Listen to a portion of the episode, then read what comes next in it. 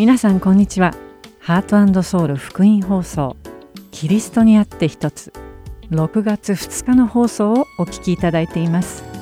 お相手はサチカーツです。皆さんは同床異夢という言葉を聞いたことがあるでしょうか。同じの同床と書いて小異なるの異。夢と書いて無と読む漢字を見ればきっとお分かりになると思いますが人が同じ寝床に寝ていたとしてもそれぞれ見る夢は違うという意味です。言い換えれば同じ状況にいたとしても考え方や行動は人それぞれに異なるということです。そのようなことは人生の中でたくさん起こりますね。例えばコップ半分の水を見てそのコップが半分しか入っていないという人がいるかと思えば逆にコップが半分も満たされている。という人もいます。また好みの食べ物が出された時に何よりも先にそれを食べてしまう人もいれば最後まで取っておく人もいます。どうしてそういう食べ方をするのかと聞いたらきっと両者とも美味しいからと答えるでしょう。理由は同じなのに全く反対の行動をとるとはとても興味深いと思いませんか？こんなお話をしているのは実は聖書の中にも同じ状況なのに全く違った結論に至った人々のお話があるからなんです。皆さんご存知のようにパウロはローマで苦痛と死に直面しました。3度目のそして最後の宣教旅行を終えた後パウロはエルサレムに行くことを決意します。ユダヤ人たちはパウロをエルサレムで捕らえる企てを起こしパウロはローマで処刑されてしまいます。使徒の働き19章21節ではパウロがエルサレムに行く決意をするところが書かれています。これらのことが一段落するとパウロは御霊の示しによりマケドニアとアカヤを通った後でエルサレムに行くことにした。そして私はそこに行ってからローマも見なければならないと言った。とありますがこれはパウロ個人の決意なのかそれとも精霊によって導かれた決意だったのか疑問が残るところです。その答えは使徒の働き20章22節に書かれています。そこには「今私は心を縛られてエルサレムに登る途中です。そこで私にどんなことが起こるのか分かりません。」とあります。このようにパウロは精霊が彼をエルサレムに導いてくださっていると明言しています。また23節では精霊の証しをいつも聞いているとも説明しています。ただ分かっているのは精霊がどの町でも私にはっきりと証しされて縄目と苦しみが私を待っていると言われることです。では一体精霊はエルサレムでパウロに何が起こると証ししているのでしょうかそうです。精霊はパウロは投獄され苦しむと予言しているのです。また精霊が予言された後24節でパウロはあの有名な告白をします。けれども私が自分の走るべき工程を走り尽くし主イエスから受けた神の恵みの福音を証しする任務を果たし終えることができるなら私の命は少しも惜しいとは思いません。賛美の後に続きをお話ししましょう。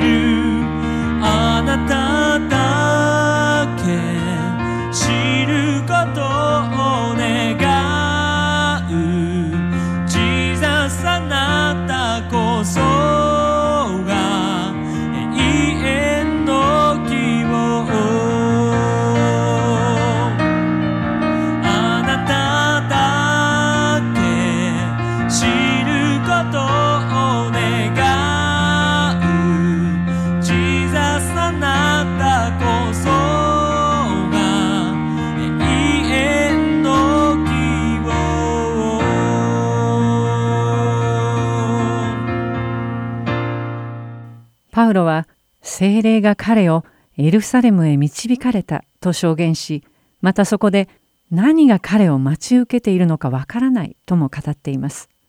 しかし精霊は他の人々を通してパウロは投獄され苦痛を味わうと予言しています。パウロはその全てを知った後でさえ自分がイエス・キリストから受けた神の恵みの福音を証しする任務に勝るものは自分の命を含めて何一つないとまで言っているのです。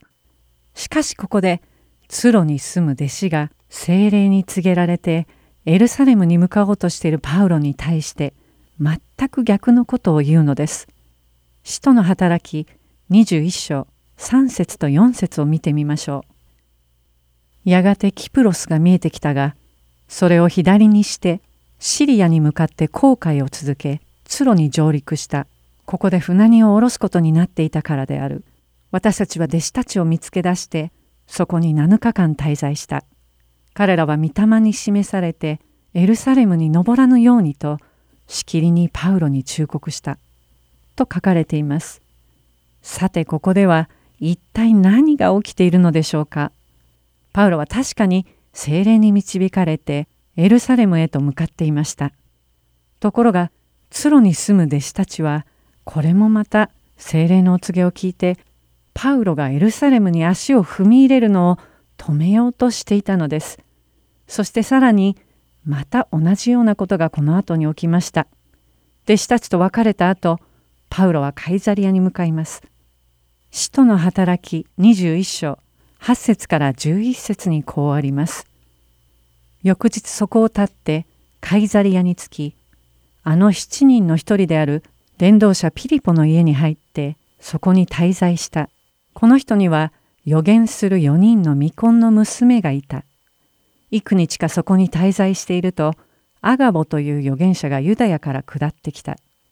彼は私たちのところに来てパウロの帯を取り自分の両手と両足を縛ってこの帯の持ち主はエルサレムでユダヤ人にこんな風に縛られ違法人の手に渡される精霊がお告げになっていますと言った。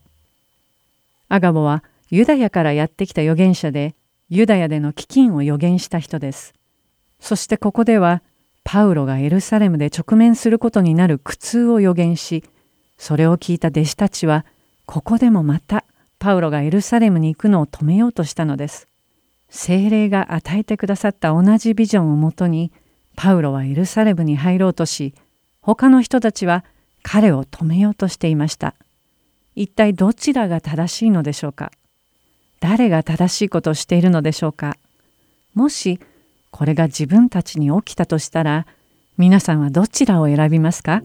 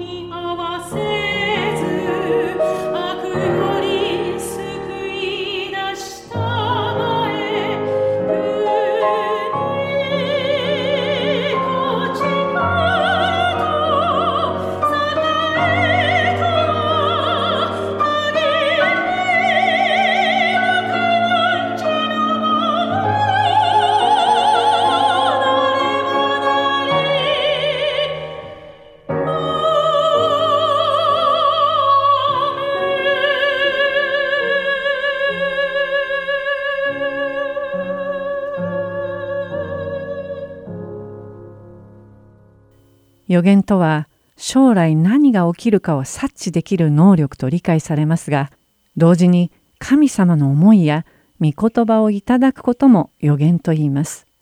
予言は神様からの素晴らしい賜物ですが神様が見せてくださったり語ってくださったことをどのように解釈するかということは全く別問題なのです。予言そのものは神様の力によるものですが人々はそれを自分の置かれている状況に基づいて解釈してしまいがちです。聖書がペテロの手紙第2、1章20節と21節を通して語っているのはまさにそのことなのです。20節には、それには何よりも次のことを知っていなければいけません。すなわち、聖書の予言は皆、人の私的解釈を施してはならないということです。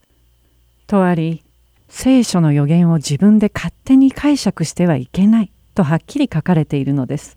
続く21節で、なぜなら予言は決して人間の意志によってもたらされたのではなく、精霊に動かされた人たちが神からの言葉を語ったのだからです。とあるからです。神様の御言葉ですから人間の思いで左右できないのです。例えば神様があなたの将来について何かを示されたとしてもそれを人間的な見解で解釈してはいけないのです。なぜなら予言とは人から出たものではなく精霊が示されたことであるからです。精霊は苦痛と牢獄がエルサレムでパウロを待ち受けていることを多くの弟子や預言者たちに示しました。では一体なぜ精霊は彼らにそのことを示されたのでしょうか？もしもパウロがエルサレムに行くことを弟子や預言者たちにやめさせるためだったなら精霊はパウロ自身に直接今はエルサレムに行く時ではないとはっきり言われたはずです。しかしパウロは精霊の語りかけに従ってエルサレムへ旅をすると明言しました。では一体なぜ精霊は弟子たちや預言者たちにパウロが直面する苦痛を示されたのでしょうかそれはパウロのエルサレムでの苦痛試練のためにそれらの人々が集まって祈るために他なりませんでした。というのも精霊に示されてパウロの身に起きることを彼らが知ったところで彼らに一体何ができたでしょうかパウロのエルサレム行きを止めることではないのだとしたら彼らにできた唯一のこととはただただパウロの健康を祈りまたこれから彼が直面するはずの苦痛によって信仰を失うことがないようにと祈ることだけだったのです。十字架への道を達成するためにイエス様がエルサレムへ入ろうとされるのをペテロが止めようとした時のことを覚えていますか？この時イエス様はペテロの心は神様の視点ではなく人の視点でありそれはこの世的な価値であると彼に告げられました。神様が奇跡的に将来のビジョンを私たちに見せてくださる時私たちはそれを人間的または世俗的な価値基準で解釈してはいけないのです。だからこそ聖書はコリント人への手紙第一14章29節で予言する者も2人か3人が話し他の者はそれを吟味しなさいと言っているのです。皆さんは聖書に書かれている神様の御言葉をどのように解釈しているでしょうか。私たちは御言葉を読むときに一体どこに焦点を当てるべきなのでしょうか。人間的な価値基準になぞらえて解釈するのか。あるいは神様の目線で神様の基準を踏まえて理解するべきなのでしょうか私たちが生きている今の時代を振り返ってみると私たちは神様の御言葉を世俗的な解釈でこの世の価値基準に沿ったものに置き換えてしまっていることが多々あるかもしれません。神様が私たちの未来に苦痛が来ると示される時はその苦痛から逃れようとするのではなくそれに打ち勝つための信仰を強くし準備を整えるべきなのです。私たちが皆御言葉を神様の価値基準で解釈できるための知恵が与えられ御言葉を正しく理解し神様のご計画に沿った生き方ができるようにお祈りして今日の学びを終わります。この後もショートプログラムが続きます。どうぞ最後までお付き合いください。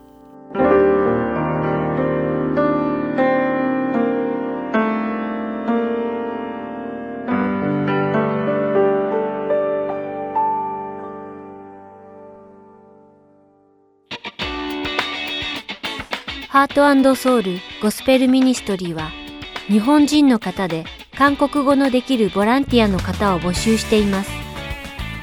私たちの活動にご協力していただける方はぜひハートソウルまでご連絡ください。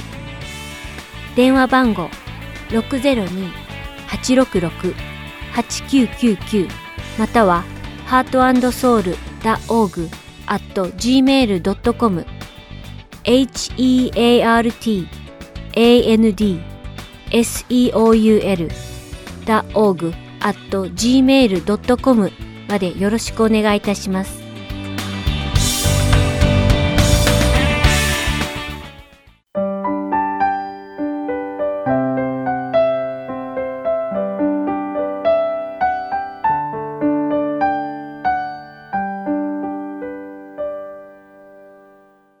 次はハーベストタイムミニストリーズがお送りする中川健一先生のバイブル Q&A です。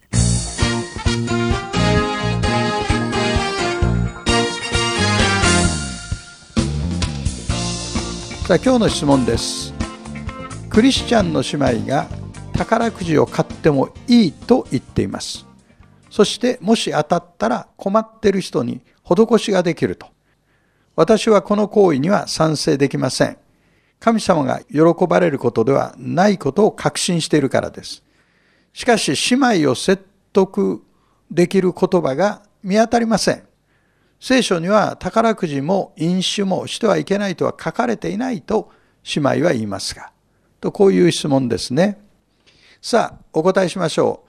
宝くじに関してはいろいろな考え方があると思います。私の考え方を分かち合いますので参考になさってください。いつものように3つ申し上げます。第1番目に聖書には宝くじに関する明確な教えはありません。十字架形の場面で兵士たちがくじを引いてイエスの着物を分けています。まあ、これが今回の質問に最も近い事例だと思います。くじを引いて着物を分けるというのは実際に起こったことの記録であってそうしなさいという勧めではありません。むしろ文脈上この行為は否定的なニュアンスを持っています。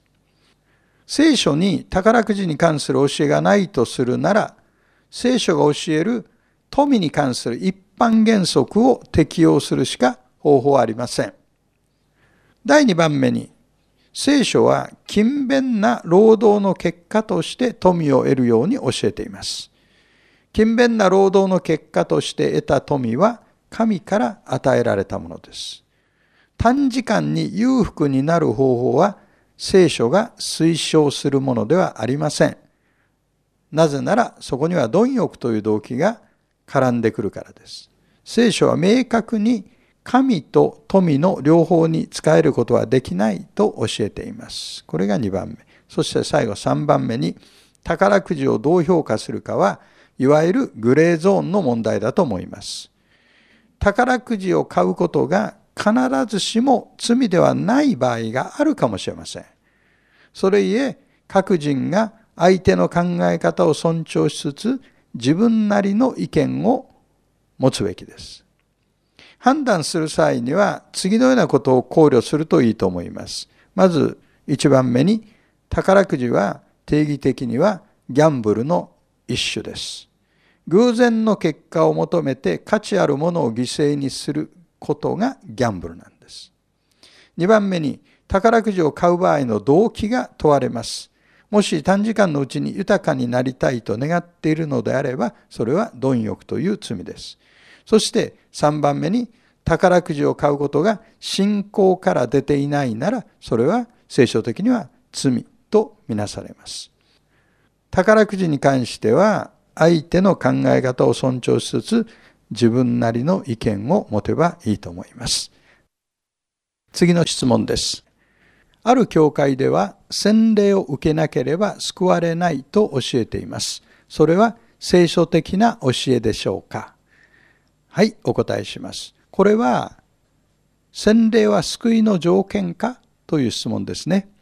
結論から申し上げますと、洗礼を受けなければ救われないという教えは聖書的ではありません。洗礼についていつものように3つ申し上げます。1番目に、救いは100%恵みにより信仰によって与えられます。つまり、キリストが私の罪のために死なれたこと、墓に葬られたこと、3日目によみがえられたことを信じ、キリストに信頼を置くなら、その人は救われているということです。私たちの側で何かを付け加える必要はありませんし、また付け加えることもできません。もし洗礼が救いの条件だというなら、その人はキリストの食材の死が不十分だと告白していることになります。そして、洗礼が救いの条件であるなら、聖書が教える救いは恵みと信仰によるものではなく、技によるものになります。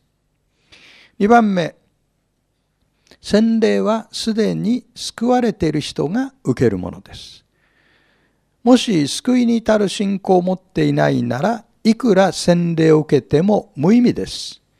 儀式で人が救われることはありません。洗礼はすでに救われている人がキリストに対する従順を表すために受けるものです。つまり、キリストの弟子として歩むための第一歩が洗礼なんですね。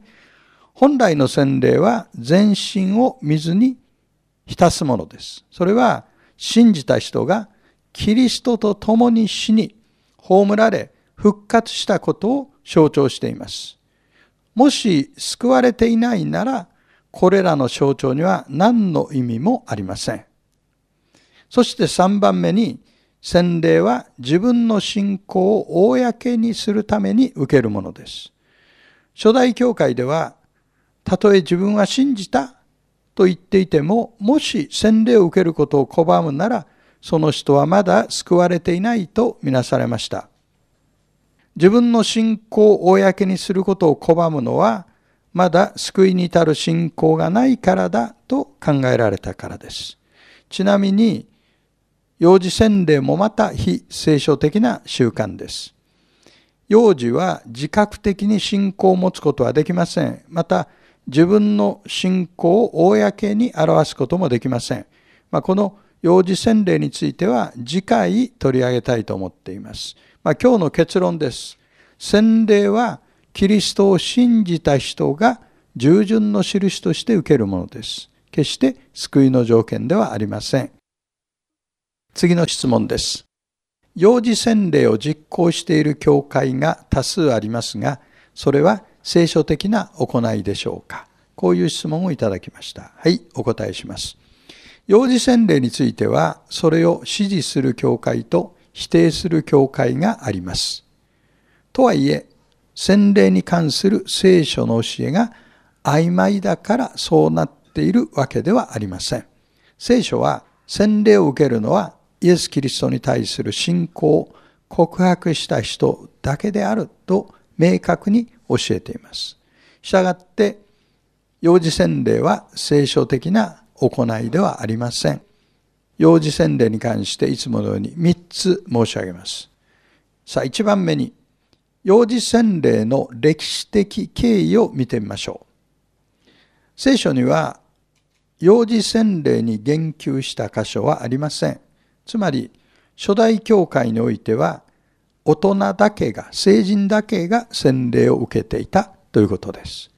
歴史家によれば、幼児洗礼はおそらく紀元3世紀頃には行われていたんだろうと言われています。で今と違って乳幼児の死亡率が非常に高かったんですね。ですから大人になる前に死んでも天国に行けるように幼児洗礼を授けるっていうことが始まったわけです。でその背景には洗礼によって救われるという誤った認識があるわけです。で現在幼児洗礼を実行している教会は広範囲にわたっています。例えばカトリック教会、東方正教会、聖公会、ルーテル派、長老派、改宗派、改革派、メソディストといった教派教団で幼児洗礼を行っています。まあ、ちなみに一言付け加えますと、幼児で亡くなる、つまり大人になる前に亡くなった人は死後どうなるのか。私自身はそれは聖書には明確に書かれていないけれど、神の恵みによって天国に行っていると考えていいと自分では考えております。さあ、2番目に幼児洗礼の神学的根拠を見てみましょう。幼児洗礼を実行する人は、割礼と洗礼が似ているっていうことを言うわけですね。で割礼っていうのはユダヤ人の男の子が生まれて8日目に受ける儀式です。これを受けることによってその子はアブラハム契約及びモーセ契約につながるようになるわけです。それと同じように幼児洗礼を受けたならばその子は新しい契約につながるんだと主張するわけです。しかしこの説明にはいくつかの問題点があります。まず第一にね聖書には洗礼は新しい契約の印だという教えはありません。人はイエス・キリストを信じる信仰によってのみ救われるわけです。もう一つの問題点は、割礼っていうのは、幼児本人ではなく、両親の信仰を告白する儀式なんです。あれは、両親が信仰を告白してるんです。それに対して洗礼は、信仰を持った本人の信仰を告白する儀式です。ですから違うんです。最後に、3番目に、幼児洗礼と献辞式の違いについて見てみましょう。献辞式っていうのは、両親が自分たちの子供を神に捧げ、その子の生涯の祝福を願う儀式のことで、洗礼式とは異なります。ですから、もし両親がそれを望むなら、献辞式を行うことは奨励されるべきことです。もちろんその場合でも、その子は成長した時に、自らイエス・キリストに対する個人的な信仰を告白し、その結果として洗礼を受けるべきであること。これは言うまでもありません。これが今日の回答です。ではまた次の Q&A でお目にかかりましょう。ありがとうございました。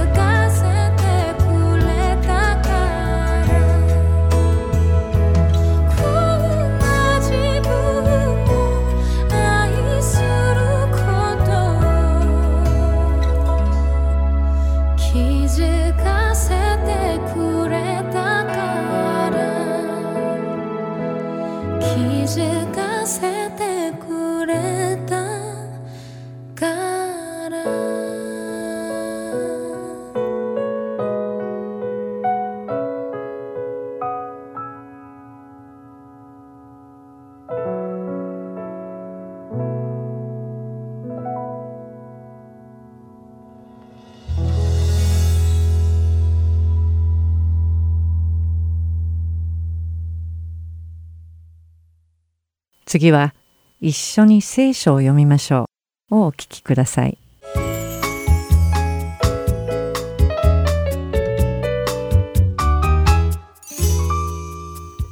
皆さんこんにちは。一緒に聖書を読みましょうの時間です。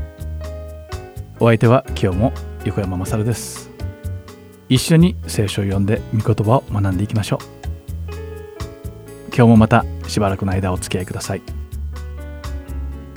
さて皆さんは神様からの祝福とはどういうことだと信じていますか？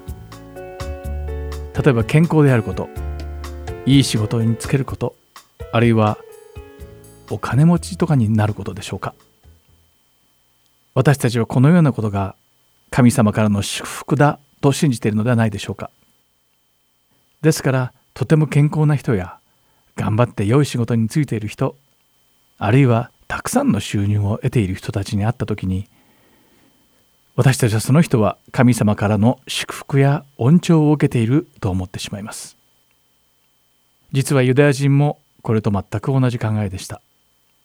健康であって尊敬に値する仕事についてたくさんの収入を得ていることは神様からの祝福であると信じていました。そしてその全てを持っている人は神様から全ての祝福を授かっていると固く信じていたのです。そして私たちもまたそのような思いを持っています。さらにユダヤ人はこのように全てを兼ね備えている人は神様から特別な愛や恩寵を受けているので永遠の命をも授かっていると信じていました。もちろんこれらのことは神様から授かった祝福であり恩寵である場合もあります。しかし必ずしもそうとは限らないのです。今日一緒に読んでいくルカの福音書の第18章にはこのような特徴を兼ね備えた人が出てきます。彼はユダヤ人でありたくましい若き君主でした。そして財力もあり神様の立法を若い頃からよく守っていました。ユダヤ人の見方によればこのように豊かな神様の祝福を受けた人は他にはいないということになっていました。彼はすでにアブラハムの子孫であるというだけで祝福されておりその上権威を持つ地位も手に入れていたのです。そしてたくさんの収入を得るという祝福も授かっていました。ユダヤ人たちはこのような人こそが神様の御国に入れるものと信じて疑いませんでした。皆さんは一体どう考えますか？ある日この若き指導者はイエス様にこう尋ねました「たっとい先生私は何をしたら永遠の命を自分のものとして受けることができるでしょうか?」ルカの福音書の第18章の22節でイエス様は「あなたにはまだ一つだけ欠けたものがあります」「あなたの持ち物を全部売り払い貧しい人々に分けてやりなさい」「そうすればあなたは天に宝を積むことになります」「その上で私についてきなさい」と言われました。イエス様はこの裕福な指導者に全ての財産を貧しい者たちにあげてから私についてこいとおっしゃいました。これに対してこの若き君主は一体どんな反応を示したのでしょうか。同じ章の23節には「すると彼はこれを聞いて非常に悲しんだ。大変な金持ちだったからである」とあります。つまりこの青年はイエス様に言われたことに葛藤を感じ始めたのです。では彼は一体何に悩んだのでしょうか。それはこの世におけるたくさんの財産と天国における永遠の命。このどちらを選ぶべきかで迷っていたのです。もし私たちがこの若き裕福な指導者の立場だったとしたら一体どちらを選ぶのでしょうかね。これは容易な選択なのでしょうか？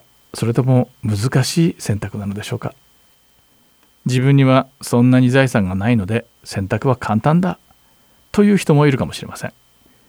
しかし永遠の命を授かるために私たちが放棄しなければいけないのは財産だけではないのです。私たちがこの世で愛する全てのことを捨て去るつもりでいなくてはいけません。私たちはイエス様に対する愛を上回る愛をこの世のどんなものに対しても抱いてはいけないのです。つまりイエス様より愛するものがあってはイエス様についていくことができないのです。あなたにはイエス様よりも優先して愛しているものがありますか？名声ですか？仕事上の成功ですか？それともお金ですか？愛する子供たちの成功ですか？あるいは友人たちとの楽しい時間や自慢のコレクションや趣味に興じる時間などはどうでしょうか？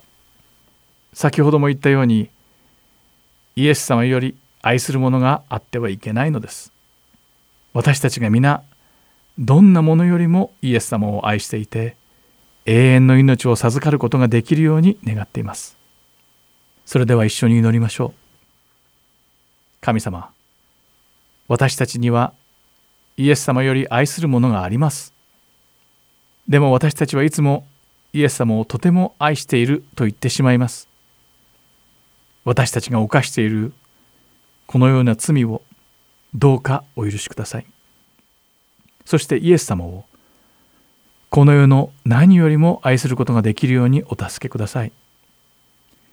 イエス様の持つ私たちすべてに対する愛を知ることでイエス様への愛がさらに深まるようにしてください。そして今日の話に出てきた若き裕福な指導者のようにイエス様が授けてくださる永遠の命とこの世の富への選択に迷わないようにしてください。主イエス様の皆において祈ります。アーメン。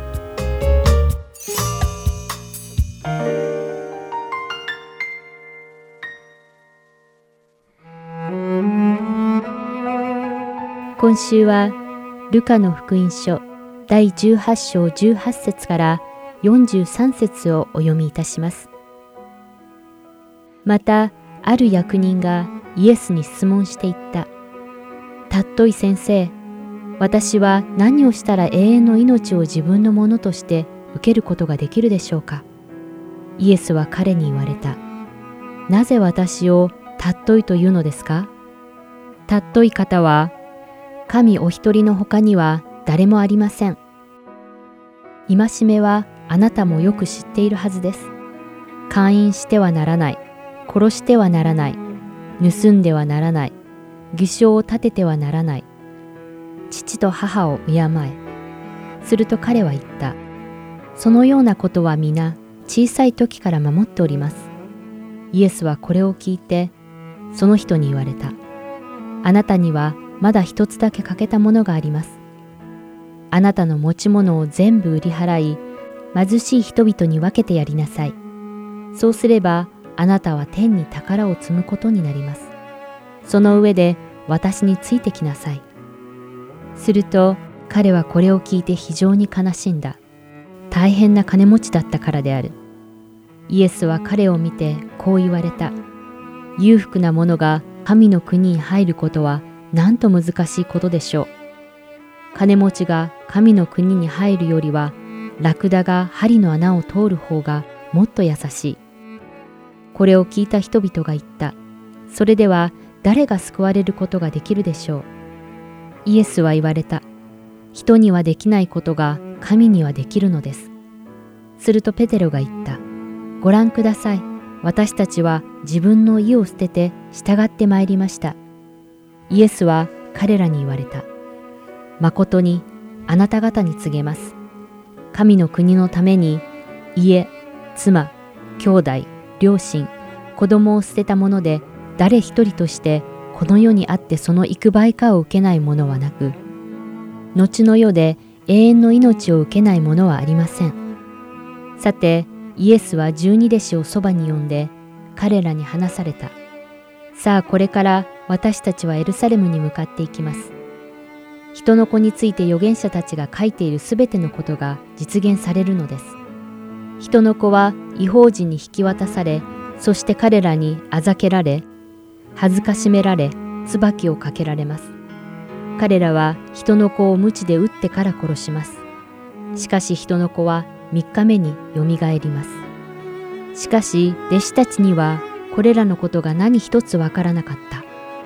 彼らにはこの言葉は隠されていて話されたことが理解できなかった。イエスがエリコに近づかれた頃、ある盲人が道端に座り物乞いをしていた。群衆が通っていくのを耳にして、これは一体何事ですか？と尋ねた。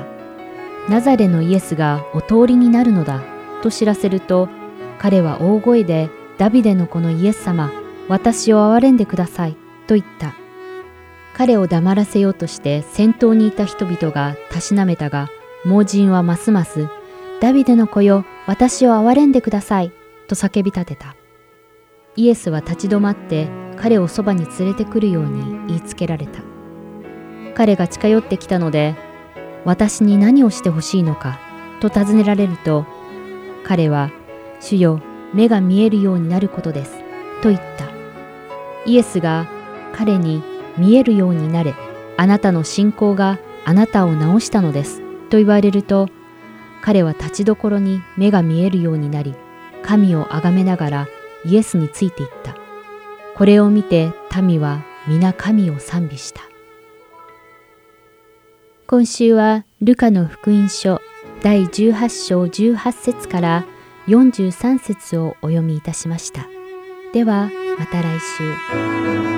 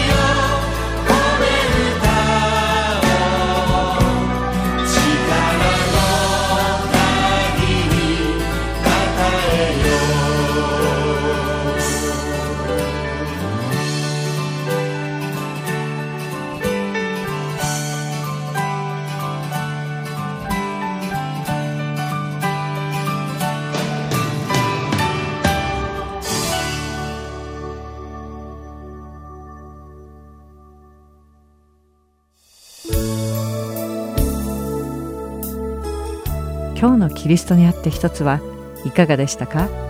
最後までお付き合いくださりありがとうございました。また来週お会いしましょう。お相手は幸カーツでした。